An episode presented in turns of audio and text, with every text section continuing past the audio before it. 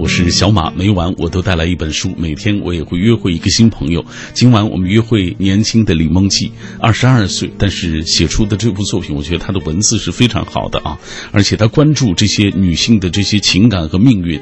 其实，在我眼中，这可能也不是一个年轻的朋友所能够关注到的一些内容。马上，我们先请出李梦季。你好，李梦季。小马哥，晚上好，我是李梦季，大家晚上好。嗯。呃，二十二岁，在我眼中，其实我们身边可能二十二岁我们还当孩子看，但是李梦琪能写出这样一本书，很不容易啊。来，我们给大家讲一讲，哎，呃，因为这本书当中你写到了这些近代历史上十五位啊这些名女人啊，她们背后的那些故事，最早是怎么开始想这些距离我们今天可能几十年、几百年的这些女性，她们身上哪些故事让你觉得特别的关注？嗯，是这样。其实一开始写《一生一生欠安》呢，是在《一生欠安》就是朱安的故事，也就是鲁迅的妻子。嗯，这个知道朱安呢，其实是一个非常非常偶然的机会啊，因为我是学社会学的嘛。然后在社会学的课堂上，老师有一次给我们介绍了这样一个人物，因为这个可能和我们的学科特点有关，呃，是一个关注弱势群体这样一个视角。嗯，因为朱安她毕竟是鲁迅的妻子，可是人们对于鲁迅呢有很多很多的了解和认知，但是提到鲁迅的爱情、鲁迅的婚姻，可能就只知道许广平，呃，我们都不知道朱安的存在。以至于很多历史书，包括我们熟读的一些文学作品，都没有过他的一丝一毫的存在的痕迹。嗯，那么当时我觉得他的故事还是蛮吸引我的，我很希望去一探究竟。这样，然后包括在书中的其他一些人物，比如说朱安之外，还有郁达夫的夫人，呃，孙权，还有徐悲鸿的妻子。蒋碧薇这些，因为他们的丈夫都是在不管文坛还是在政治还是在历史上都赫赫有名的一些男人、一些伟人。可是他们作为他们身边甚至是身后的一些女人，都完全的在这个历史当中失了声，就完全是一个失语的这样一个群体。对。那么在他们的身上到底发生了怎样的故事？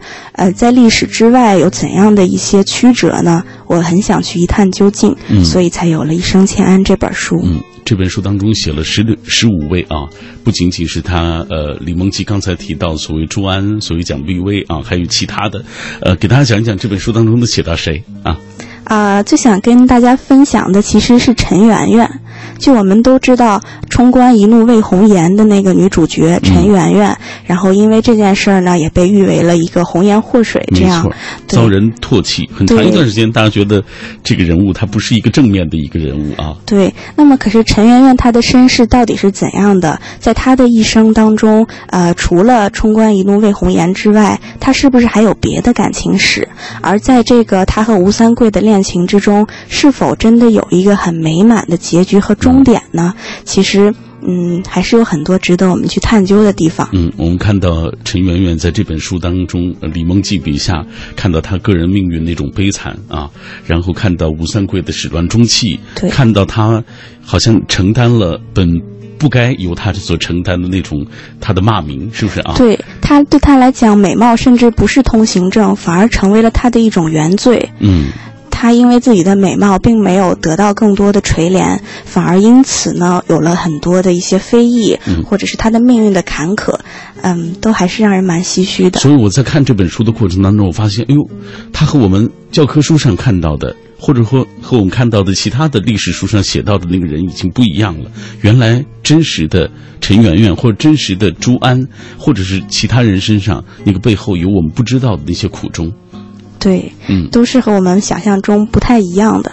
甚至说，在陈圆圆之前呢，她有过一段入入宫的一个一个那个故事吧。可以说，呃，如果要是她在皇宫里面，可能就是另一部《甄嬛传》《芈月传》，甚至是这样一部戏了。可是她没有见到皇上，所以后来又出宫了，没有能够成为这样的一个历史上的女人。你看，这些所谓的美丽的女人，在历史上。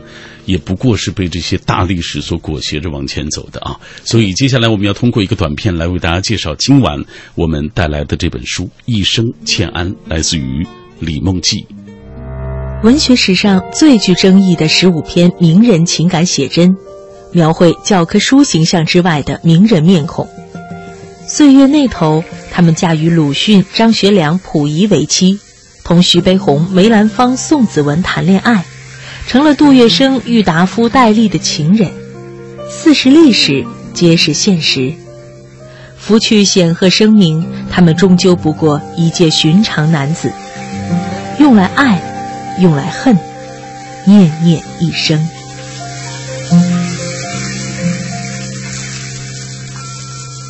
来自于年轻的李梦姬的作品《一生欠安》，品味书香。我们今晚为大家来介绍。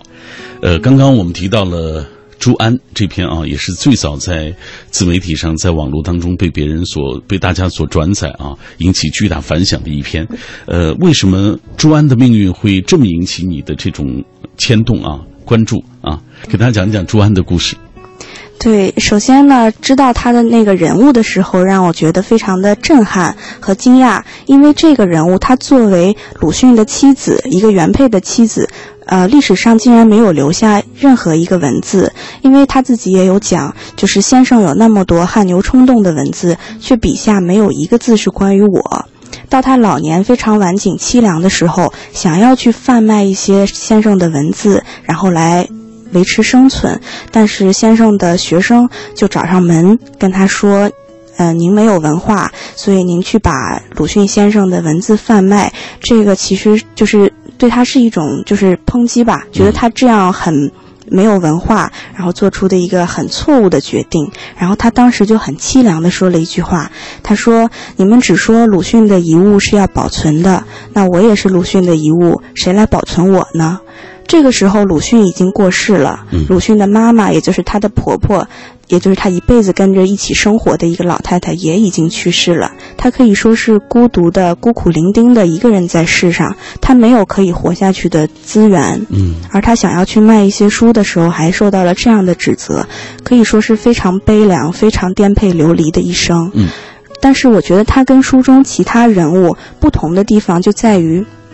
他对于鲁迅来讲，他已经不是一个纯粹的爱情的一个象征，嗯，他不涉及到一个爱与不爱这样的问题，而是他带着他的标签，就是一个就是女子包办婚姻这样一个标签，走到了一个新时代。嗯，你看，呃，有一个场景就是鲁迅在跟许广平介绍朱安的时候这么说的，他说：“她是我母亲的太太，不是我的太太，这是母亲送我的一件礼物。”我只负有赡养义务，至于爱情，我并不知。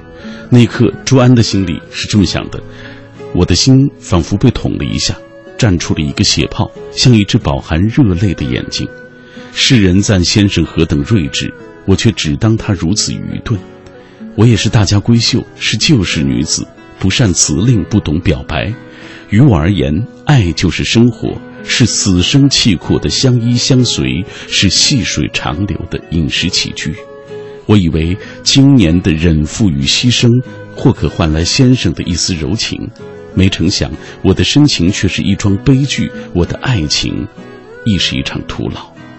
世界变了，所有人都只当我是旧中国落伍无望的一代，谁也没有想过，我曾不断衡量与丈夫的关系，尝试了。尝试了跟随他，我终是背负着命运的十字架，随波逐流的一个人。刚才你也提到了，就是有一年学生敲开他的门，希望他不要卖掉，呃，所谓先生的这些遗作啊，卖掉先生的书。这一段，呃，也是写的特别的让人觉得悲凉啊。你说，五十。数年庭院深深，时光清冷，门可罗雀的家里突然来了客人。他们说：“我们是鲁迅先生的学生，今日听闻您意欲出售先生藏书，特来关主您，万万不可。鲁迅造物无价，需妥善保存，请您三思。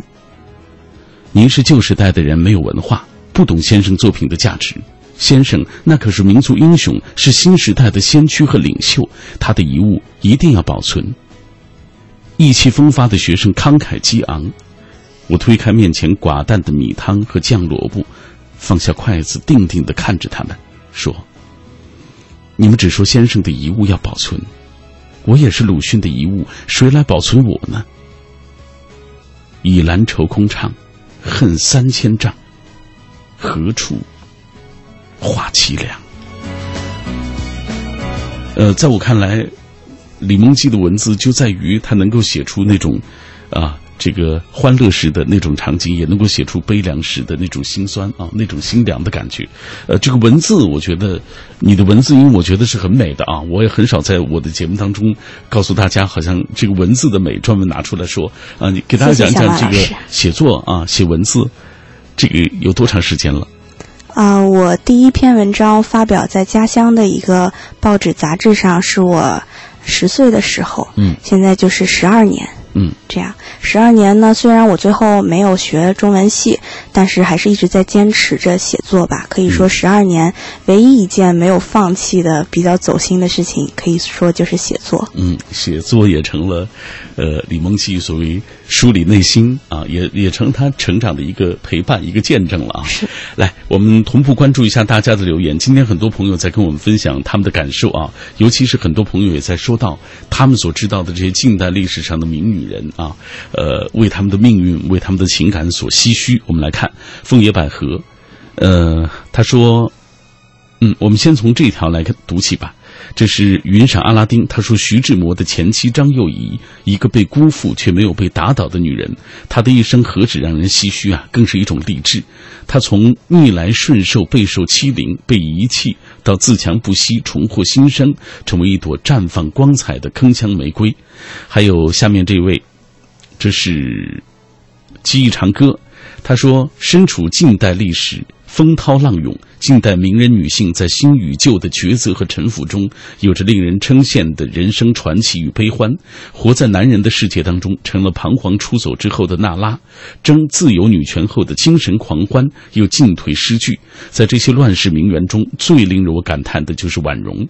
本来容为后宫之主啊，贵为皇后，嗯，对很多女性而言，可谓凤栖梧桐。呃，但是却生不逢时，嫁入末代皇朝，没有前辈的所谓荣宠光耀，母仪天下。从紫禁城到张园，再到东北，颠沛流离，寄人篱下，复兴祖业，终成幻梦。感情生活更是一团糟，颓废不振，以致疯癫，卒于荒野。正是嫁入皇。皇家终身误，一世虚名误终身。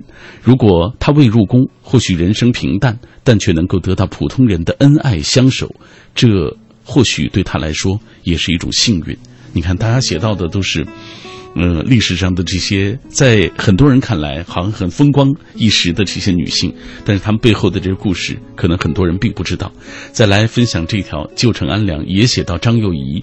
她说，比起风华绝代的林徽因、陆小曼，张幼仪仿佛一度是一个面目模糊的隐形人。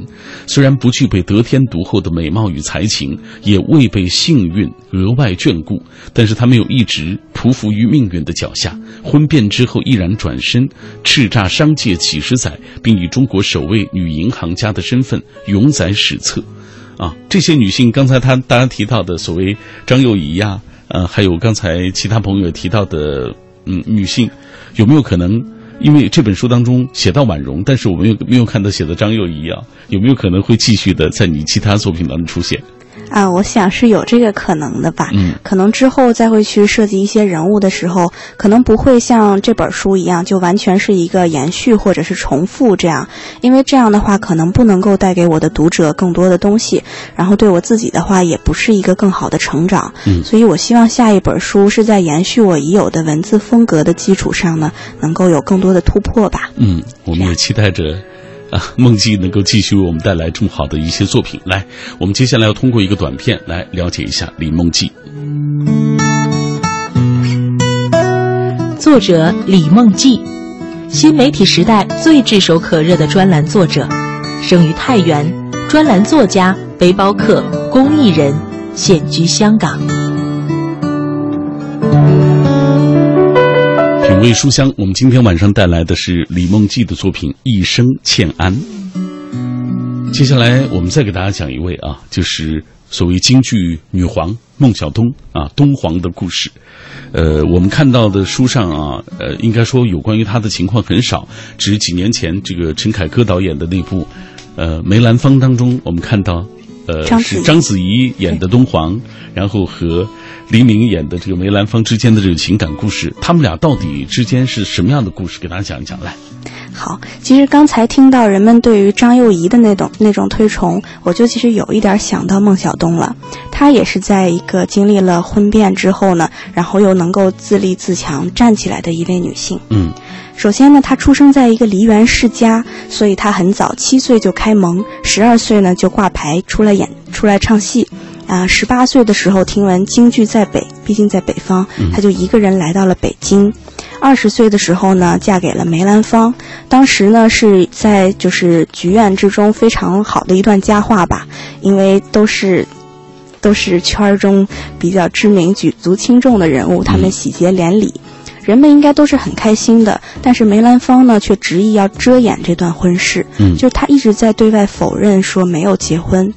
这个其实对于一个女孩子来讲，那可能就会想，呃，娶了我是一件很丢脸的事情吗？所以她应该是会很伤心的吧，我觉得。但是她一直在忍耐，都还是一直在跟他跟在跟梅兰芳在一起。之后呢，是因为梅家的伯母去世了，嗯梅兰芳说，作为自己一个家人嘛，应该是晚辈要来带孝。但是他在梅家的门口呢，却被梅兰芳的大太太福芝芳就拦在了门口。嗯而这个时候，梅兰芳没有出来保护他，没有为他争取一个进屋的权利，而是说：“小东，你走吧。嗯，”那这个时候，呃，孟小冬就放心出了灰意冷啊。对，而且他放出了一句话，他说：“今后我若唱戏，不会比你梅兰芳差；我若嫁人，亦不会比你差。”嗯我觉得这应该是一个很刚烈、很要强的一个女孩子，她才可以说出这样的话。而且她不仅说到了，她还做到了，嗯因为她之后嫁给了青帮头子杜月笙，嗯而且她唱戏、唱老生，被尊为了东皇。嗯，成了名角儿。他和这个杜月笙之间的感情，呃，很多人就是好像坊间传说都是杜月笙好像因为他是青帮头子嘛，是一个流氓头子，呃，是他逼迫所谓孟小冬的。他们之间有真感情吗？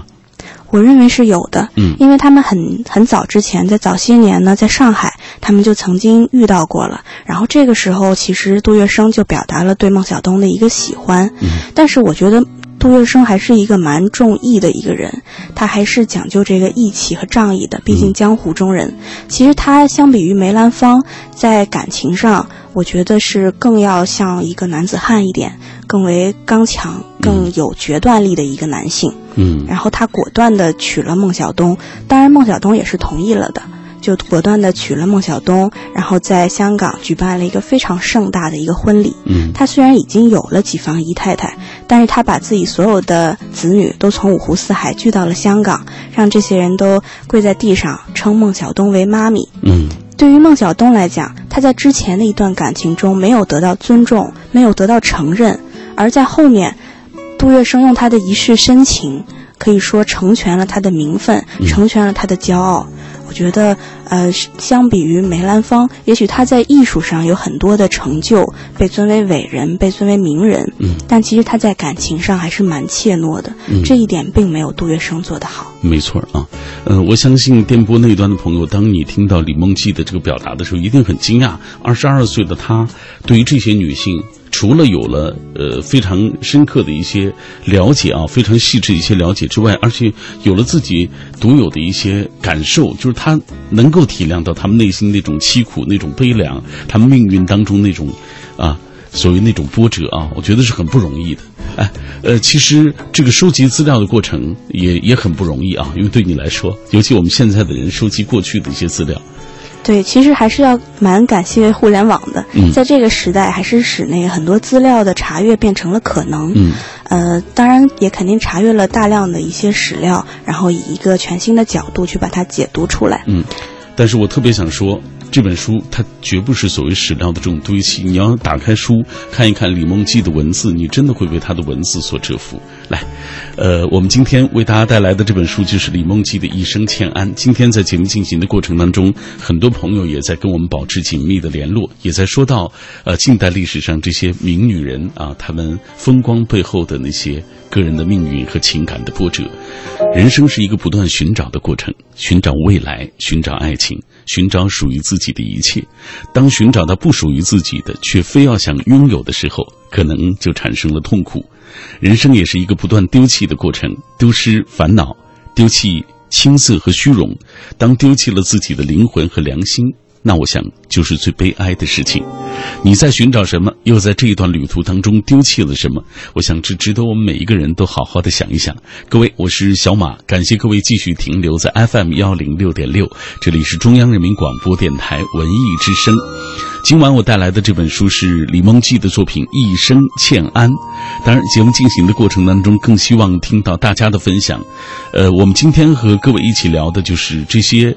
近代历史上的名女人们，你最唏嘘谁？谁的命运让你感叹？今晚我们依然会在所有转发并留言的朋友当中，要选出五位幸运听众，为他送上李梦记的这本书。这样。接下来，梦琪，我们一起来看一看大家的留言。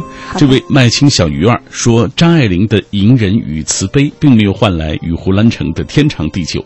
啊，她善写爱情故事，但是自己的感情终不能够圆满，而且一生颠沛流离，客死他乡，应该说是令人唏嘘的啊。”下面这位逝去晨曦，他说：“民国时期有这样一位女子，美丽如蝶。”面对感情也曾有过惆怅和彷徨，但终究还是做到收放自如、取舍随心。他以一种清雅。嗯，这是啊，端然的姿态漫步于云轩，让徐志摩仰望了一生，让梁思成追逐了一生，金岳霖怀想了一生。他总是，啊，他是文学家、建筑学家，人民英雄纪念碑的设计者之一，就是林徽因啊。其实读到前面，大家就知道啊，提到那几个男人的名字，就知道这是林徽因了啊。荷兰鸣笛说：“对大先生鲁迅，心怀敬慕，自不必说。然而他对于朱安却是心存腹诽，无疑在世人称羡先生与许广平恋爱传奇的时候，朱安却被打入了历史舆论的冷宫当中，成了被闲置与被损害的摆设。平心而论，朱安属于旧传统的标准女性，本分善良。大先生将其视为母亲的礼物，相敬如宾的客气供养后。”啊，又又有着彻骨的阴冷和不屑，他们都是旧式包办婚姻的受害者，伤得最深的无疑还是女人，侍奉婆母，枯守一生，没有得到寻常夫妻的欢爱，本该绽放的生命在岁月孤寂当中凋零，很为大先生的某种丝丝不平。相比胡适对待江冬秀，就人性很多，温情很多。一生欠安，这是大先生你一生洗不掉的罪与罚。我觉得听众的文采都好好啊。嗯，而且他对于鲁迅的这个评价，我觉得很中肯啊。起码真的在在这个问题上，呃，起码他不应该那么冰凉啊，那么彻骨的那个寒冷对朱安。对，嗯，呃，来，我们再来看看其他朋友的留言。好，呃，下面是月小四梅湾，他说记得多年前李嘉欣演过《画魂》啊。啊，李嘉欣的影视作品《画魂》啊，只看了一点结局没看到，但是记住了这位女子的名字，叫潘玉良。呃，前些时候阅读了一本书，叫《女神的圆满》，靠自己成全，集合了三十一位民国文坛、影坛、画坛名媛的风采，其中就讲到潘玉良，瞬间就激起了好奇心。呃，他说给大家留下了一个错觉啊，潘玉良本人肯定是大美人，但事实上好像恰好相反，她称不上美，甚至有点丑。她是民国六大新女性画家之一，其他五位都是名门望族、富贵之家、书香门第，只有她是艺术，啊，容颜不好看，但就是这样一个极其普通的女人，完成了自己从青楼妓女到中国著名女画家、雕塑家的完美的蜕变。风信子的花语阿姨也说到了潘玉良，说，呃，背井离乡，用画笔描述了自己孤苦的一生，也是非常不容易的一位。还有很多的朋友说，嗯，这个看于凤至的比较多，很钦佩他，但是也很惋惜他和所谓张学良之间的这段感情啊。呃，这本书当中就写到了于凤至，我们接下来就给大家讲一讲这位。啊，嗯，因为这段时间，北京电视台又在重播电视剧《少帅》啊，宋佳演的于凤至啊，于凤至的故事也真是再次让人唏嘘。讲一讲于凤至吧，他和张学良之间，包括和赵四之间的这个感情。好的。呃，那么我们都知道张学良呢，他的一个座右铭吧，可以说就是平生无憾事，唯一爱女人。嗯，就是蛮花心的一个男生吧。然后在网上一搜张学良，都会出来很多张学良和多少位女性的纠葛故事之类的，就是他是这样的一个形象。那么赵四小姐跟他之间呢，有过一段感情嘛？然后赵四小姐就私奔，从自己家里跑了出来，来到了张学良和于凤至的家。那个时候他们已经成婚了，他们已经是有一个家。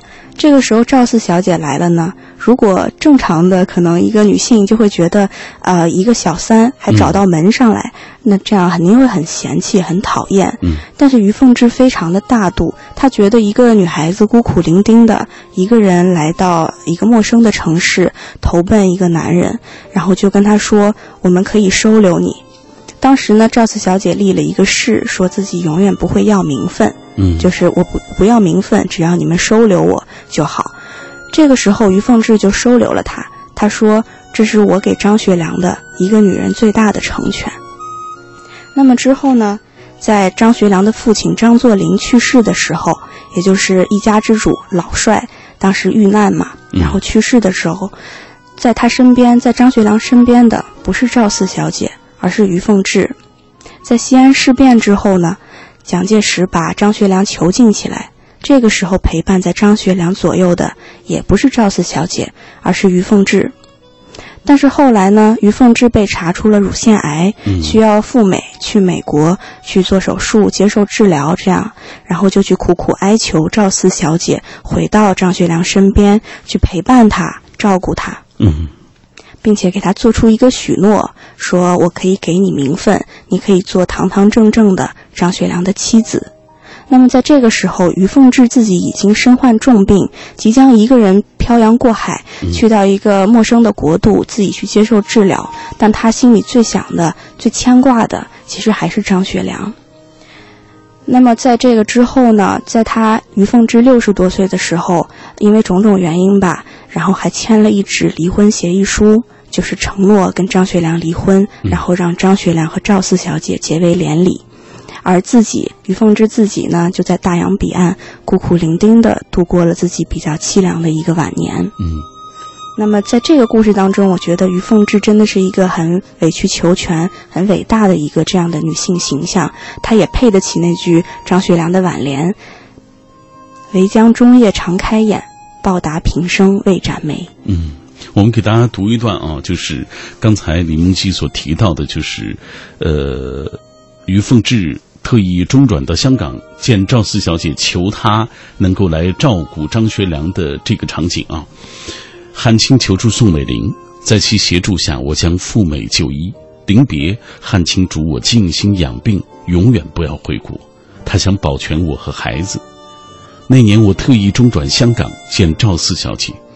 四小姐金钗布裙，素手弄羹汤，见到我很是讶异。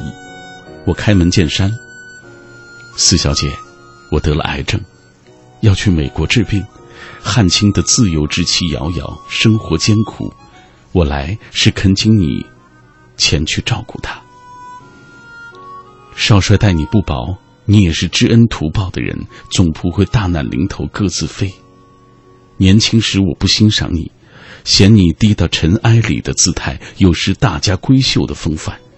如今，你若肯去陪伴汉卿，我对你是敬重的。爱是无嗔无怨，是不求回响。我从来没有讲过那么多话，讲到日头偏西，讲到满目沧海，此情可待成追忆。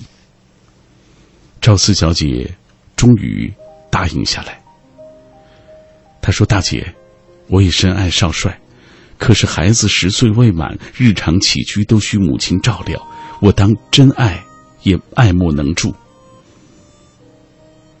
我对赵四说：“四小姐，我已是迟暮，恐不久于世，汉卿余生有你相伴，我便心安了。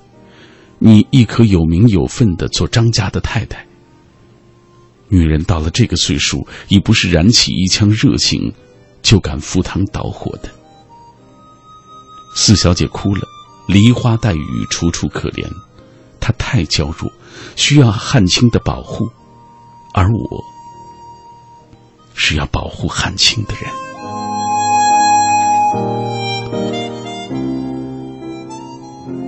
那年，我很久不做梦，却突然梦到汉卿。梦里他还是十五岁，还是初见时的模样。与君初相识，犹如故人归。汉卿站在我家门前，当着上上下下几十口子家人的面对我说：“你是我的女人。”眉目山水尽是轻狂，君临天下。真是让人唏嘘啊！就他在生命的这弥留之际，想的还是张学良。对，嗯，他也接到了一个张学良的跨洋电话，说：“嗯，不管怎样，我们永远是我们。”我觉得这句话可能也让于凤至足以心安和慰藉了吧。嗯，呃，很多朋友在说，刚才你提到陈圆圆啊，给大家讲一讲陈圆圆的故事吧，简单讲一下啊。啊，好的，那跟大家分享一下陈圆圆的事情吧。就是我们都知道她是“冲冠一怒为红颜”的这个女主角，但她生命当中的男人呢，远不仅仅是吴三桂这样一位。首先呢，因为她很就是家里很穷，所以很小的时候就被送到了青楼里面。在她十六岁的时候呢，曾经遇到过一个男人，嗯，他不顾满城风雨，就把她娶回了家。这个在当时还是蛮难得的一种勇气。把她娶回到家之后呢，却是在结婚的第二天，拜见他的父亲，也就是陈圆圆的公公的时候，老头子就很很惊讶，就为之一振。其实他并不是因为儿子娶了一个漂亮的媳妇儿而感到震惊，而感到震撼，而是说了一句话。他说：“姑娘艳若天人。”恐不是凡俗之身，嗯，意思就是说她太漂亮了，简直就不是，简直就是一个天仙，而不是一个平凡的女孩子。而我的儿子呢，就是一个平凡的男人，娶不起天仙的，嗯，还说了四个字：逆天者亡。嗯，在那样一个把他送回到青楼里去。对，在那样一个父权的时代，嗯、其实很怕被呃。就是安一个不孝这样的骂名，所以这个男人他尽管能够呃漠视人们世俗的眼光，把陈圆圆娶回家，却不得不听从父亲的命令，把她又送回到了青楼。嗯，之后在他十八岁的时候呢，遇见一位男子，一位才子，叫冒辟疆。嗯，其实我们都知道冒辟疆是和董小宛有过一段恋情的。对，但其实，在董小宛之前，冒辟疆还有一个前女友。是陈圆圆，种种原因呢，他们也没有能够在一起。之后，陈圆圆又被抓进了宫里，成为一枚棋子，去跟争宠，是皇后和贵妃之间的争宠，然后把她作为一枚棋子抓进了宫里。嗯。之后，因为皇上当时自顾不暇，明末清初的时候，国家已经山河破碎，皇上自顾不暇，没有关没有功夫去管理自己的后宫。所以他又被逐了出来，又被逐出宫去，成为了田国丈的一个侍妾。嗯，在他的一个很平常的家宴当中呢，无意中才遇到了之后的男主角吴三桂。之后他们两个就成亲。刚刚成亲没有多久呢，吴三桂就被皇上一纸诏书派去守关了，派去打仗了。嗯，然后他又被李自成的手下去强行霸占。这个时候才有了“冲冠一怒为红颜”的故事。嗯，就是吴三桂非常生气，觉得李自成的手下霸占了自己最心爱的妻子。他当时说：“大丈夫不能保全一女子，何面目见天下人？”嗯，于是呢，他就向多尔衮借兵，引清军入关，于是也就亡了大顺，相当于亡了明朝。嗯，汉族人的统治呢，就就此终结了。所以人们才会认为是陈圆圆亡了明朝，亡了大顺。嗯，但其实在他身上也背负了那么多年的骂名。对，但是他其实何罪之有呢？他只是在历史的沟壑中十分侥幸的得到过一个男人的垂怜，嗯、一个爱护。嗯、其实作为寻常女子，并不是一件错事。嗯，但是这段感情也是始乱终弃。对，嗯、没有几天呢，因为可能。嗯，色衰爱弛，嗯，就是人老珠黄的那个陈圆圆就不被吴三桂所喜欢，吴三桂就有了新欢，之后呢，就渐渐的没有那么多关爱了吧。嗯然后他就呃，陈圆圆就最后遁入空门，青灯古佛，了此一生。让人唏嘘不已。我们同步来关注一下大家的留言。今天很多朋友都在说关于这本书当中的这些主人公啊，好的，呃，这是凤野百合，赵四风流朱五狂，翩翩蝴蝶最当行。呃，这个温柔乡是英雄冢。哪管东施入沈阳？九一八之后，时人传颂的马君武的这首《哀沈阳》，将三个女子牵扯其间，成为千夫怒指的红颜祸水。如果说前面的赵一荻与朱梅君或有情可原的话，那影星蝴蝶则纯属无辜躺枪。且说影星蝴蝶是民国电影史绕不开的一位，除了歌女白牡丹、姊妹花等令人争睹的佳片所展示的绝代风华，被评为电影皇后，成为轰动一时的娱乐事件。还有后人争说不休的是她坎坷情路，特别是与，呃蒋介石的特务。特务头子这个戴笠啊，情感纠葛成为关于他的八卦谈资，银海浮沉、乱世飘零，以及不与日伪合作的风骨，都是他的演艺人生。常说常新，也是感叹唏嘘。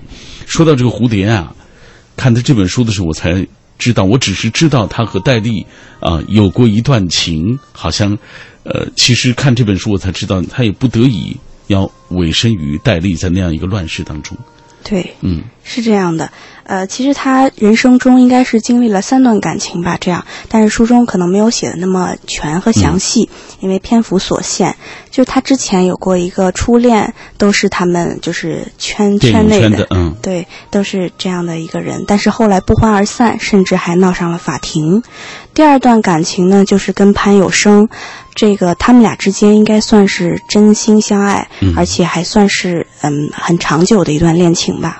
但是因为时局动荡，经历了各种各样的嗯颠沛吧，可以说，后来又被戴笠特务头子戴笠嗯。强行霸占，这样，所以他跟潘有生可以说也没有能够很好的走到最后，而且之后呃潘有生很早就英年早逝嘛，嗯。也有很多嗯不太不太那个美好的际遇吧，可以说，蝴蝶就因此呢就吸引十年，但是当他十年重出银海的时候呢，他又一举夺得了影后这样一个荣誉称号。嗯可以说，呃，苦难是造就人吧，尤其是对于一个艺术家来讲，可能绝望和苦难都对他们来讲是财富。嗯，这本书当中讲述了十五位女性啊，她们的命运沉浮，每一篇读来你都觉得唏嘘不已啊，都为她们感叹。来，我们接下来继续透过一个短片了解李梦季的一生欠安。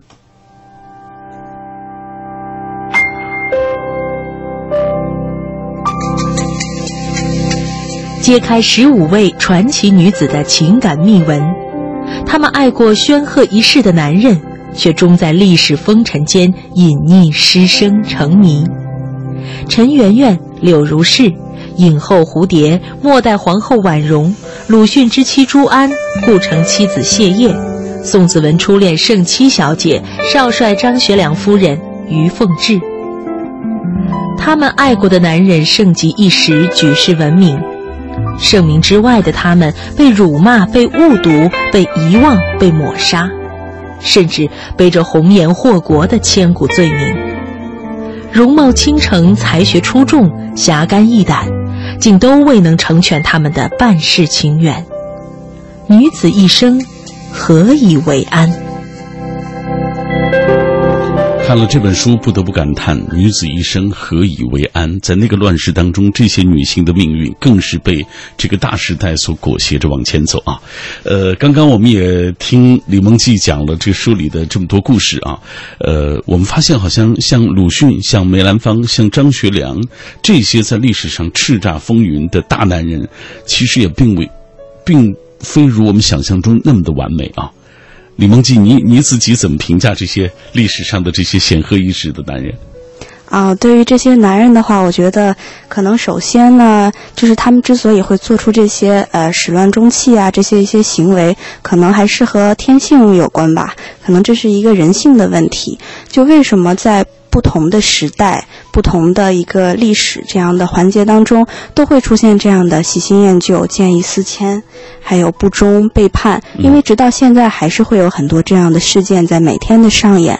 那可能就是因为人性的进化是很慢很慢的，一种天性的人性的东西可能会一直在存在，而他们又在一个非常特殊的时代。就是民国这个时候呢，是非常强调解放、强调自由、强调革新的。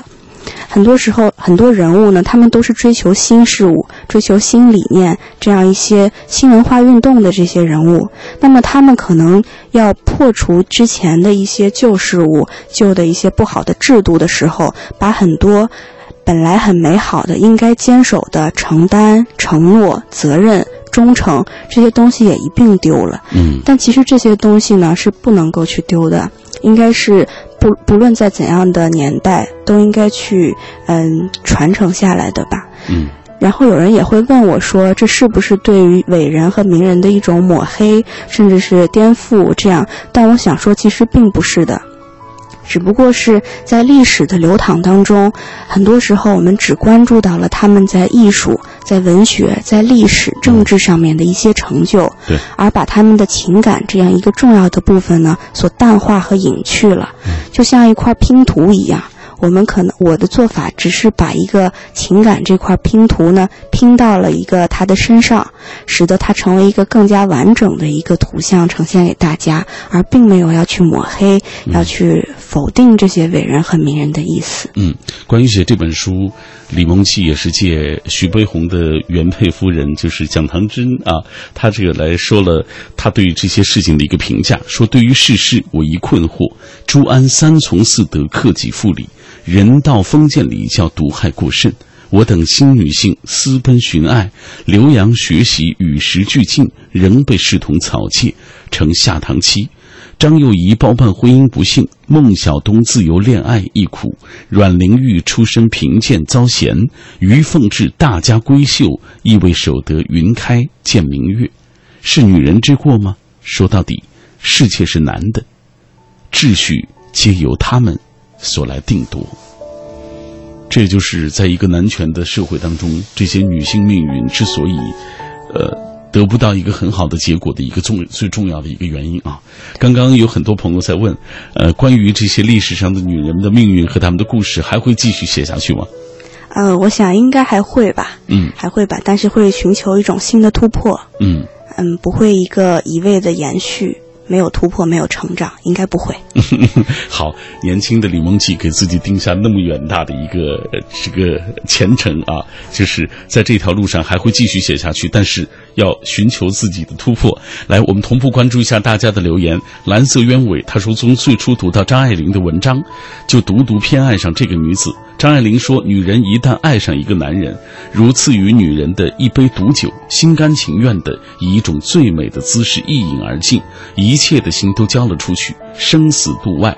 呃，大概爱上胡兰成的她亦是如此的心甘情愿吧。即便最终胡兰成没有和她默然相爱，没有携手白头，胡兰成却成了她心目中最难忘却的一个人。